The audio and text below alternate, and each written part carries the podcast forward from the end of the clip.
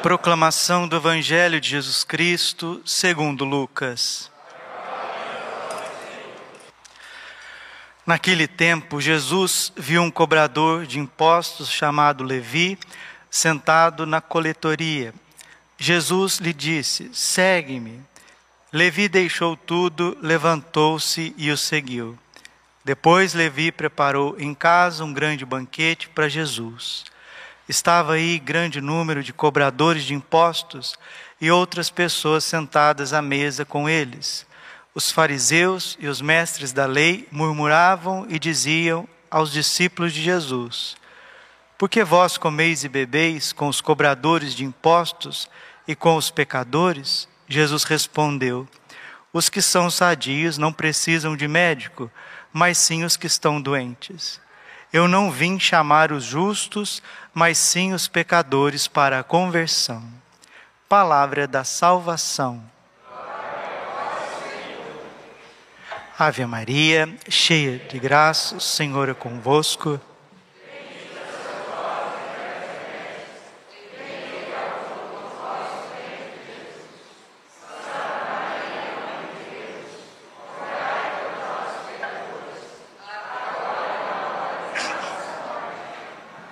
Vinde Espírito Santo, vinde por meio da poderosa intercessão. Lado coração de Maria, vossa amadíssima.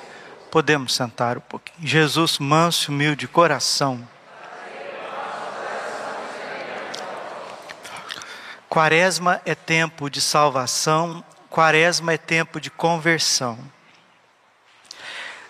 Que alegria entrar a quaresma vendo uma multidão de almas buscando verdadeiramente o Senhor Jesus.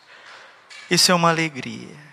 Ontem nós tivemos um mutirão de confissões na comunidade do Sagrado Coração de Jesus e quantas pessoas vieram confessar. Isso alegra o coração de Deus. Lucas capítulo 15, versículo 6 há mais alegria no céu por um pecador que se converte do que 99 justos que não precisam de conversão. A maior alegria do céu é ver o mínimo movimento do nosso coração de arrependimento contra qualquer tipo e espécie de pecado. Deus espera por nós. Ele é o pai do filho pródigo. Nós somos esse filho pródigo que distanciou de Deus. E a quaresma é o tempo de voltar. Volta ao Senhor que te terá compaixão. Hoje atendi pela manhã, não só pela manhã, né? Foi até as duas horas da tarde. Atendi quatro horas de confissão sem parar. Quanto tempo que você não confessa, minha filha? Dez anos. Quanto tempo que você não confessa, meu filho? Três anos. Quando foi a sua última confissão? seis meses, faz três anos, dois anos, pessoas voltando, voltando. Então a gente já agradece o exército de São Miguel, que está rezando, chegando na casa, no coração das pessoas, o Instituto Hesed, que já está chegando com a força, com a potência do Evangelho no coraçãozinho das pessoas lá nas suas casas. Também a gente, a gente agradece no início dessa quaresma o Frei Gilson, que está lá em São Paulo rezando, entrando no coração das pessoas, nas suas casas, na sua vida, e verdadeiramente abrindo as portas para Cristo que vem. O Papa São João Paulo II, quando assumiu o pontificado em 78, ele disse: Não tenhais medo, escancarem abram as portas dos vossos corações ao Senhor que vem. Aconteça o que acontecer na terra, meus irmãos, seja pandemia, seja guerra, seja perseguição, seja o martírio, nada poderá nos separar do amor de Cristo. Romanos capítulo 8, versículo 35. Nada, nem angústia, nem dor, nem perseguição, nem a vida, nem a morte, nem as alturas, nem o abismo, nada pode nos separar de Deus, a não ser que você queira, né? A única coisa que pode te separar de Jesus é a tua vontade. Porque o pecado é a rebeldia da vontade humana contra a vontade de Deus. Isso pode te separar de Deus. Absolutamente nada fora de você mesmo pode te separar de Deus. E eu estou convencido, sim, que as pessoas que acordam mais cedo, que madrugam para encontrar a misericórdia de Deus, para encontrar o favor divino, encontra Mateus 7,7. Buscai e achareis. Aqueles que estão buscando a Deus pela madrugada, no rosário, estão encontrando sim uma força tremenda do Espírito Santo. E a primeira coisa que o Espírito Santo faz no coração de uma pessoa é convencer ela a respeito do pecado. João capítulo 16, versículo 12 até 15. Ele convence a respeito do pecado, do juízo e do maligno. Então o Espírito Santo vem para iluminar, para esclarecer todas as coisas. E uma vez que a gente está iluminado pelo Espírito Santo, gera em nós a contrição, o arrependimento dos nossos pecados. Uma vez que nós estamos arrependidos, precisamos buscar o sacramento da confissão. Confissão não é só para, ah, perdoa o pecado, o que, você fez? Fiz isso, fiz aquilo, fiz aquilo outro, ah, teus pecados estão perdoados, eu te absolvo, no nome do Pai, do Filho e do Espírito Santo. Não, gente, não, isso é banalização dos sacramentos. O sacramento da confissão, ele comunica à nossa alma a graça santificante. No momento que nós somos perdoados na confissão, está acontecendo um derramamento de sangue na nossa alma. Certa vez, Santa Catarina de Sena estava rezando numa igreja, o padre estava atendendo confissão. E ela, que era mística, tinha visões extraordinárias do mundo sobrenatural, ela via que as almas que saíam do confessionário, elas estavam tão belas, tão limpas, tão puras, que Santa Catarina de Sena, ela correu o risco de adorar aquelas almas pensando que era Deus. Mas não é Deus. Porque Santo Tomás de Aquino ensina que quando nós recebemos absolvição, a graça do sacramento da confissão é mais forte do que a criação do universo. Você está entendendo? E quando nós saímos do sacramento da confissão, a nossa alma sai imaculada, santa, irrepreensível, como está em Efésios capítulo 1, versículo 3. O Senhor nos chamou para sermos santos, irrepreensíveis, imaculados diante dos seus olhos.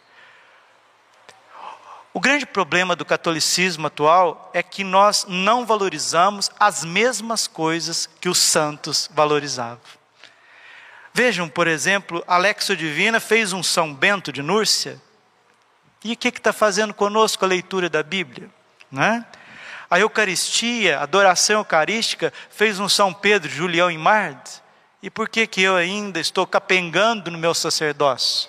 Né? O Rosário santificou São Domingo de Gusmão, São Domingos de Gusmão, e salvou a Europa de uma grande heresia. E nós, às vezes, rezamos o terço, quando a gente quer, quando a gente não quer. O Padre Pio, ouvindo confissões 10, 12 horas, se santificou, e às vezes os padres vão atender a confissão das pessoas com raiva, vão atender as pessoas com pressa, ou então fogem de atender as pessoas na confissão. São João Maria Vianney, Vianney se santificou atendendo confissões. Então, as mesmas coisas que santificaram os padres, os santos, poderiam nos santificar. As mesmas lutas de São Luís, Santa Zélia Martã, de Santa Mônica, Santa Rita, as mesmas agruras ali do dia a dia que santificou essas santas mulheres e esses santos pais de família, poderiam nos santificar, mas só que a gente vai desperdiçando o precioso ouro da santificação, que é o sofrimento, a oração e os sacramentos. Estou convicto, vou falar pela enésima vez, e que Deus Nosso Senhor faça essa palavra chegar ao coração, aos ouvidos, à mente, à inteligência dos meus irmãos e irmãs espalhados neste mundo. Estou convicto que a salvação da igreja passa pelas duas promessas do céu: guardar todas as primeiras sextas-feiras do mês, confessando em reparação ao coração de Jesus e comungando em reparação ao coração de Jesus. E no dia seguinte, no sábado, hoje, primeiro sábado do mês, a confissão reparadora, que pode ser dias antes, participar da missa no sábado, sim, a Santa Missa em honra ao coração imaculado de Maria e a comunhão reparadora em honra ao coração imaculado de Maria. Eu estou convicto, estou convicto com o céu, com o céu, que nós não valorizamos esta santa devoção e foi a única, a única devoção expressa vinda do coração de Jesus e do coração imaculado de Maria. Olhando para a vida dos católicos, para aqueles que estão buscando, nós estamos vendo muitas pessoas ficarem pelo caminho, o catecismo da Igreja Católica diz que antes da vinda de Jesus, a igreja vai passar por uma grande provação que abalará a fé de muitos crentes. Muitos vão perder a fé. E quem perde a fé perde a esperança. Quem perde a esperança perde o amor. E a pessoa não tem, a vida dela não tem sentido. Não tem sentido. Uma pessoa, para perder o sentido na sua vida, é só ela começar a viver para si mesma. Quem vive para Deus e quem vive para o próximo não perde o sentido na sua vida. E quem valoriza as primeiras sextas-feiras do mês, quem valoriza os primeiros sábados do mês, esse não vai perder o sentido da sua vida. Nossa Senhora e o Sagrado Coração de Jesus vai guardar as famílias que honraram as primeiras sextas-feiras e os primeiros sábados. Primeiro livro de Samuel, capítulo 2, versículo 30. Eu honro aqueles que me honram. Se você está honrando Jesus, amando o Senhor Jesus, adorando todas as quintas-feiras, Padre, todas as quintas-feiras, Padre, todas, todas as quintas-feiras, todas, sem exceção, passar pelo menos meia hora de adoração com o Senhor. Jesus, ele prometeu a Beata Alexandrina que aqueles que ficarem uma hora nas seis primeiras sextas-feiras, desculpe, nas seis primeiras quintas-feiras, ele promete o céu. Todas as quintas-feiras, se você vier à missa, seis primeiras quintas, participar da missa, comungar com amor, com adoração e passar uma hora com Jesus no sacrário, ele está dizendo para você: eu te prometo o céu. Eu prometo te proteger na hora da morte com a minha mãe, e os meus olhos e os meus ouvidos estarão atentos à tua vida e às tuas preces. Seja as tuas necessidades materiais, seja as tuas necessidades espirituais. A primeira sexta-feira do mês, quem honra ela, Jesus falou: não morre sem os meus sacramentos. Aqueles que guardam as nove primeiras sextas-feiras, Jesus disse: Eu prometo que essa alma não se condenará ao inferno. Eu prometo uma torrente de graças para aqueles que guardarem as primeiras sextas-feiras. Que os filhos não vão se desviar, que os filhos não vão se perder, que a família jamais sofrerá escândalos, escândalos, promessas do coração de Jesus.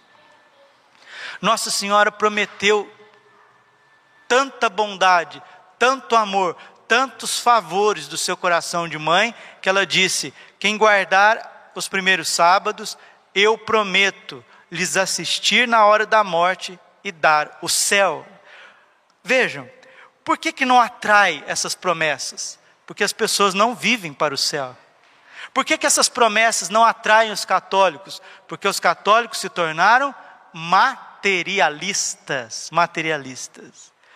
Se Jesus prometesse 10 mil reais por mês, a igreja devia estar lotada, né? Se Jesus prometesse trocar os carros, carros novos, Nossa Senhora prometeu trocar os carros de todos aqueles que vierem no primeiro sábado. Nossa Senhora, precisa chamar a polícia de tanta gente que ia ter aqui na frente da igreja. O ser humano se tornou materialista, ele já não liga para os bens eternos, não liga.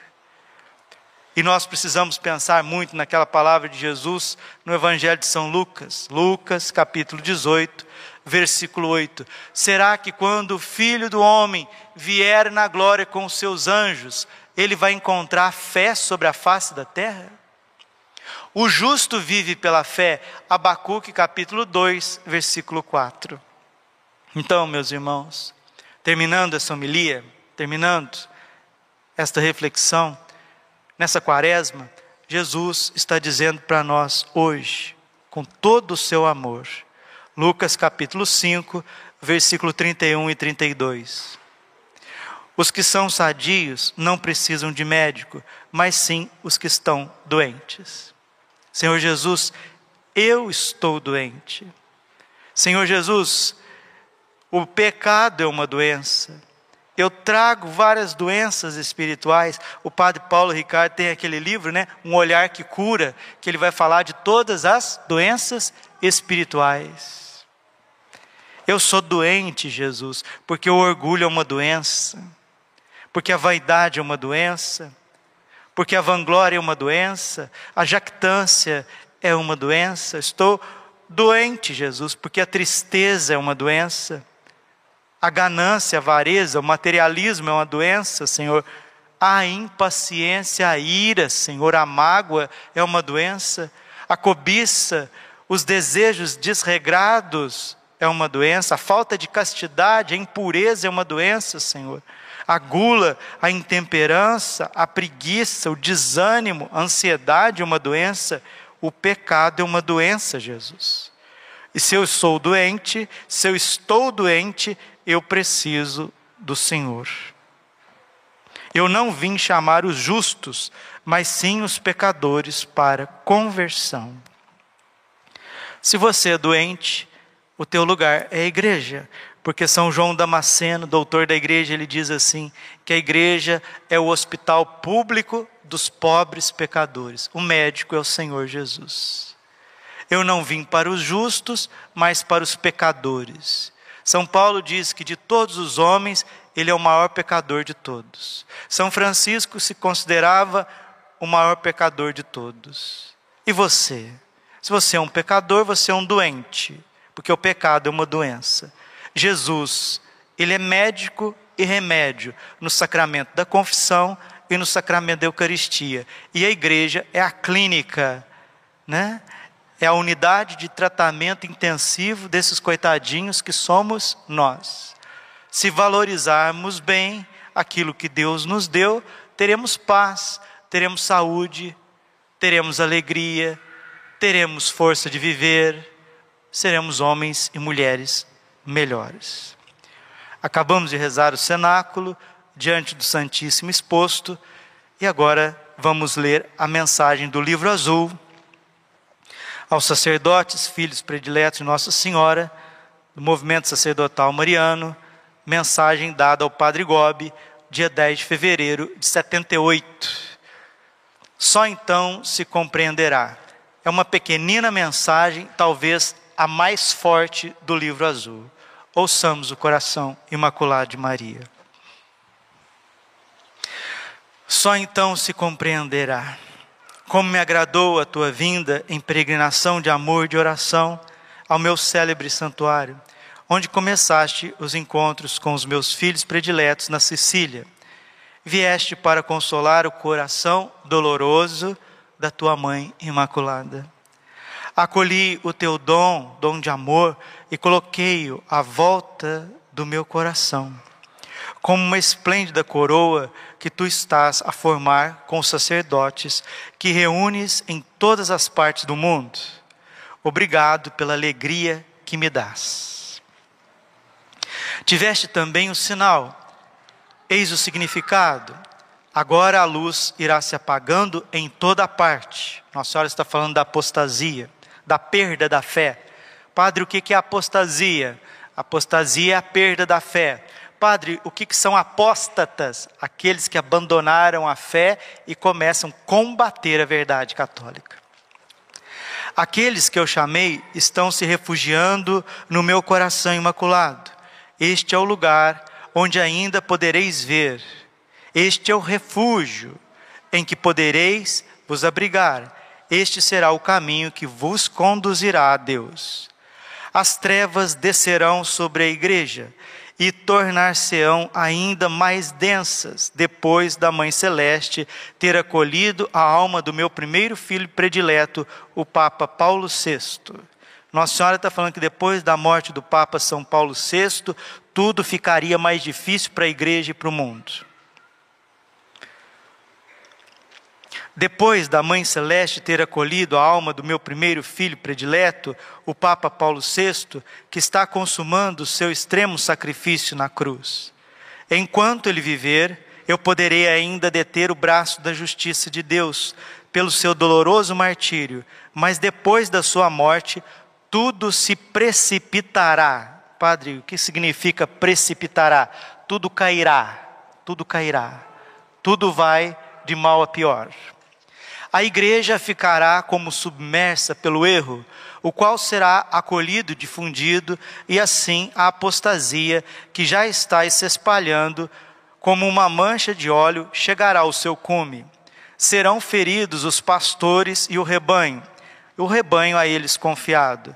Por um momento, o Senhor permitirá que a igreja seja como que por ele abandonada. As trevas adensar-se-ão sobre o mundo, que chegará ao extremo da sua perversão. Quanto mais se perverter, tanto mais prosseguirá obstinadamente no caminho da rebelião contra Deus, da idolatria, da blasfêmia e da impiedade. Assim atrairá por si mesmo tudo aquilo que a justiça divina decretou para sua total purificação, por meio das trevas, do fogo e do sangue será a hora dos mártires, que derramarão em grande número o seu sangue, e a hora daqueles que restarem, que invejarão os que forem vistos serem perseguidos e mortos. Só então se compreenderá tudo o que eu fiz por vós. Essa mensagem é do dia 10 de fevereiro de 78, está na página 266 desta 27ª edição do Livro Azul e nós queremos olhar para o coração imaculado e doloroso de Nossa Senhora, que na cidade de Tivita Vecchia, que fica a 70 quilômetros de Roma, na costa oeste do Mediterrâneo, a família do senhor Fábio Gregory recebeu uma pequenina imagem de Nossa Senhora Rainha da Paz, vinda de Medigore, toda branca, uns 60 centímetros, foi lá e colocou numa grutinha no jardim. Do dia 5 de fevereiro de 1995 ao dia 10 de fevereiro, esta imagem lacrimejou sangue nove vezes na família Gregory em Civitavecchia, às portas de Roma. Quem viu foi a menininha. Papai, papai, Nossa Senhora está chorando sangue. O bispo, Monsenhor Grilo, da região, foi até a casa dos Gregory com medo de um tumulto, de um disque-me disque, e aí ele retirou a imagem da, da família, levou até a sua casa. Ficou na casa do bispo, para evitar qualquer confusão. E numa sexta-feira santa de 1995, Dom Grilo celebrou a missa às 8 horas da manhã. E quando ele pegou aquela imagem na mão para rezar a Salve Rainha, Nossa Senhora lacrimejou sangue nas mãos do bispo. As portas de Roma.